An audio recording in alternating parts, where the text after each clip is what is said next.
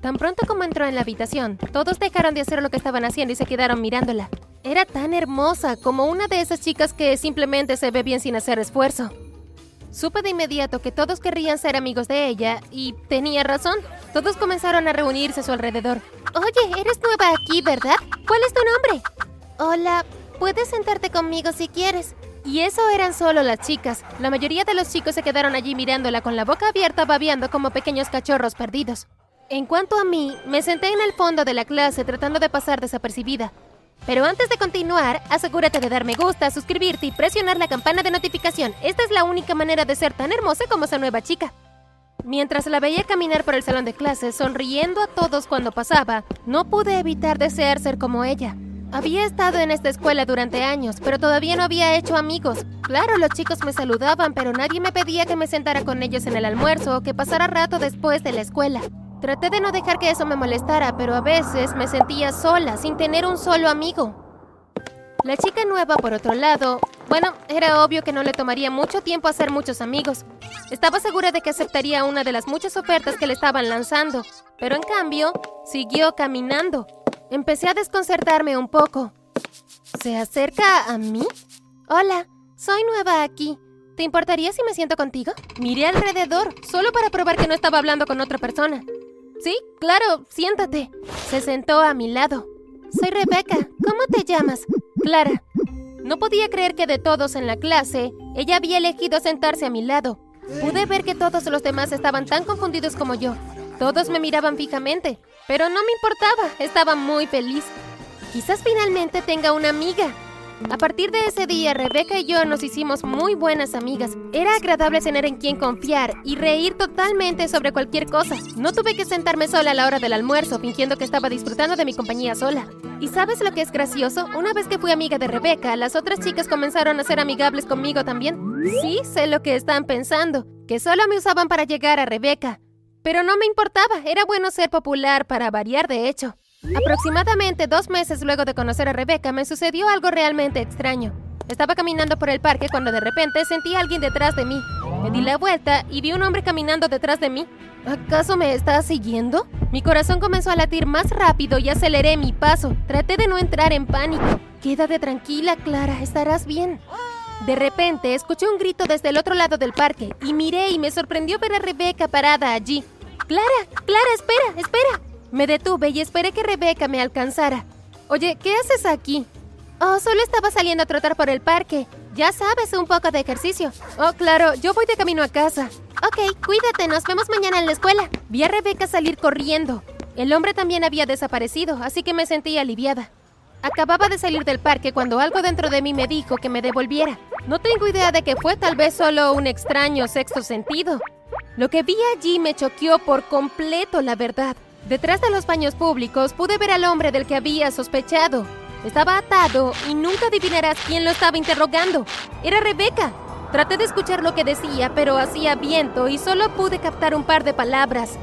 Princesa y secuestro. Estaba realmente sorprendida. ¿Qué diablos estaba pasando?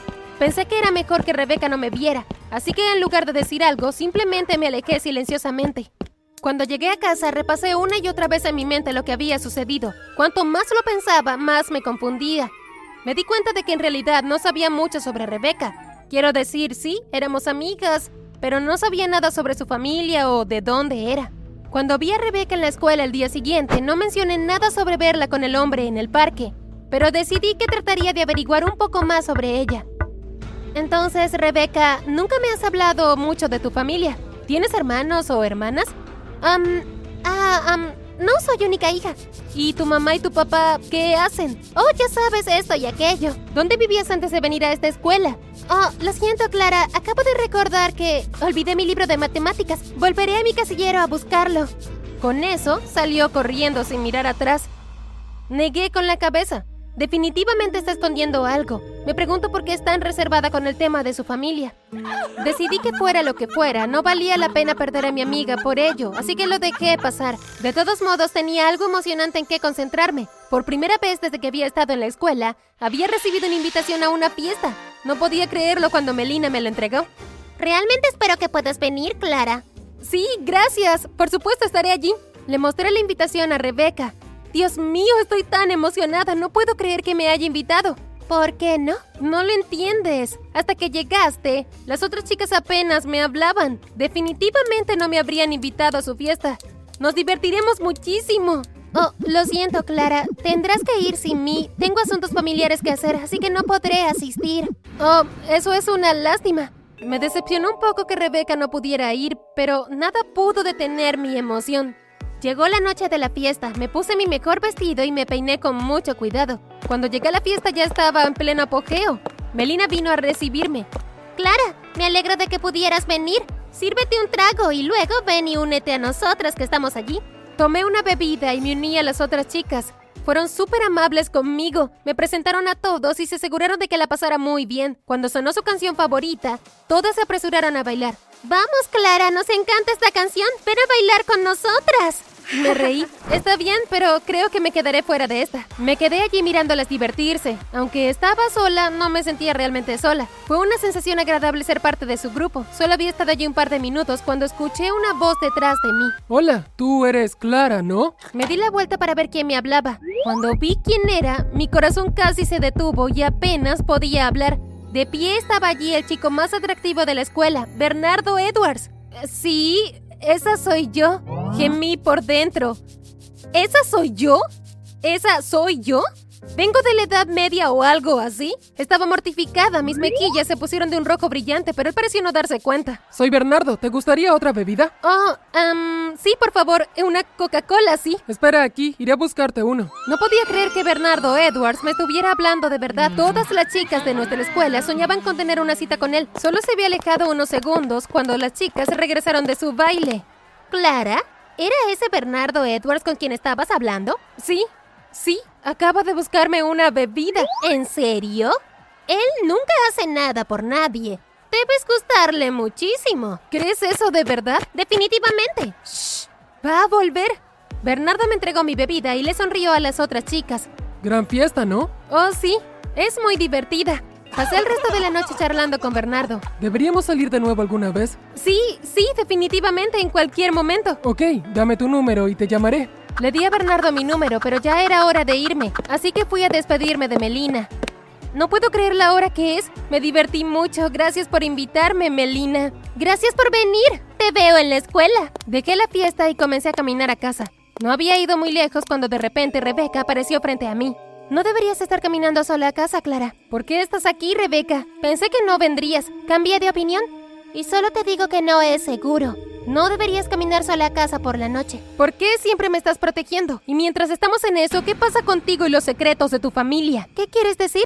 ¿Sabes a lo que me refiero? Cada vez que te hago alguna pregunta sobre tu familia o tu pasado, cambias de tema o esquivas la pregunta. Dime, ¿qué estás escondiendo? ¿De verdad quieres saber todo sobre mí? Sí, claro que quiero saberlo. Ella suspiró. Está bien, vuelve a mi casa conmigo ahora y descubrirás todo lo que quieres saber. Seguí a Rebeca. Ninguna de las dos dijo nada. Esta es mi casa. Esperaba ver una bonita casa familiar, pero en cambio era solo una habitación pequeña. Um, es bueno, agradable y acogedor. Rebeca abrió la puerta y la seguí adentro. Lo que vi cuando llegué me dio el mayor impacto de mi vida. Esperaba conocer a los padres de Rebeca, pero en cambio, todo lo que vi fue una habitación llena de cámaras, micrófonos y lo que parecía un equipo de vigilancia. ¿Qué es esto? ¿Qué está pasando? Querías saber la verdad, así que aquí está. Rebeca, estás empezando a asustarme ahora. Dime qué está pasando, por favor. Será mejor que te sientes clara. Me senté en el sofá y Rebeca comenzó a explicarme todo. Mira, esto puede sonar increíble para ti, pero tienes que confiar en mí. Tenía mis dudas, pero acepté. Hmm. Está bien, continúa. Clara, no eres quien crees que eres. ¿Qué quieres decir? En realidad eres una princesa.